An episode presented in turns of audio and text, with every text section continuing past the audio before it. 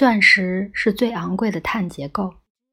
碳原子有很多选择，最简单的就是把四个电子跟另一个碳原子分享，形成四个化学键。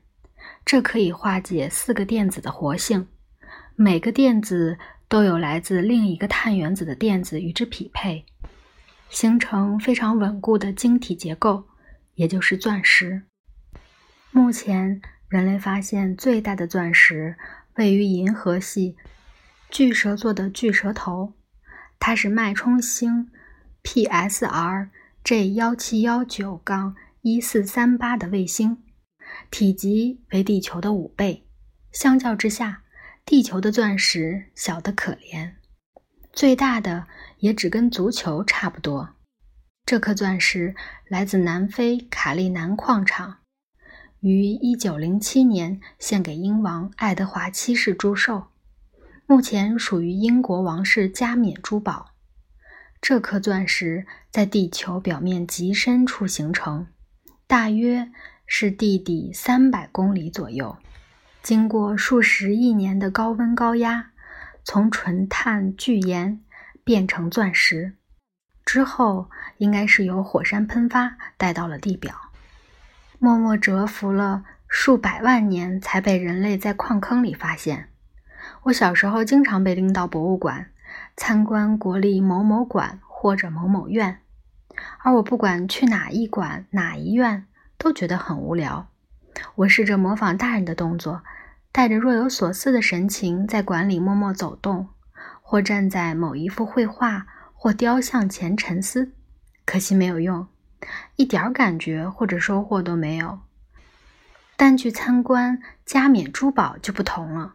我一进去就迷上了，感觉像是进了阿拉丁的宝库，金饰和珠宝仿佛在对我说话，比艺术更基本、更原始。一股虔诚之情在我心中油然而生。事后回想起来，我觉得震慑我的不是金银财富。而是那纯粹的物质性。一大群参观者拥挤在非洲之星，也就是卡利南矿场那枚全球最大的钻石切割完成之后，命名为非洲之星前面。光是瞥见他一眼，就让我永生难忘。即使有一个身穿潮湿格子衬衫的大块头男人和一个啧个不停的印度妇女挡在我前面。我是从那个男人腋下看到的，依然让我印象深刻。在场有印度妇人，也实在巧合，因为我后来看父亲的百科全书时才发现，印度过去是钻石唯一的来源地。直到十八世纪中叶，其他地区，尤其是南非，也发现钻石，才失去了独占的地位。事实上，每颗钻石。都是一整块单晶。一颗钻石通常含有大约一千万亿亿个原子，排列组合成完美的金字塔结构。就是这个结构让钻石拥有如此特别的性质。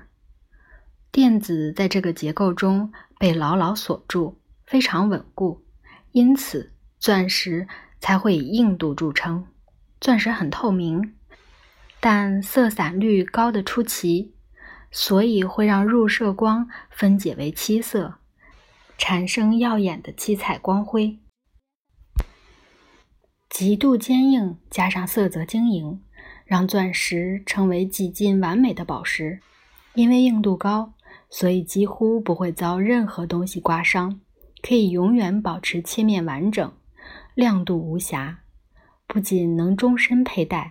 甚至可以抵受文明更迭，无论晴雨，在大风沙或丛林中佩戴，甚至洗衣服时戴着，通通不用害怕。人类早在远古时代就知道，钻石是世界上最坚硬的材质。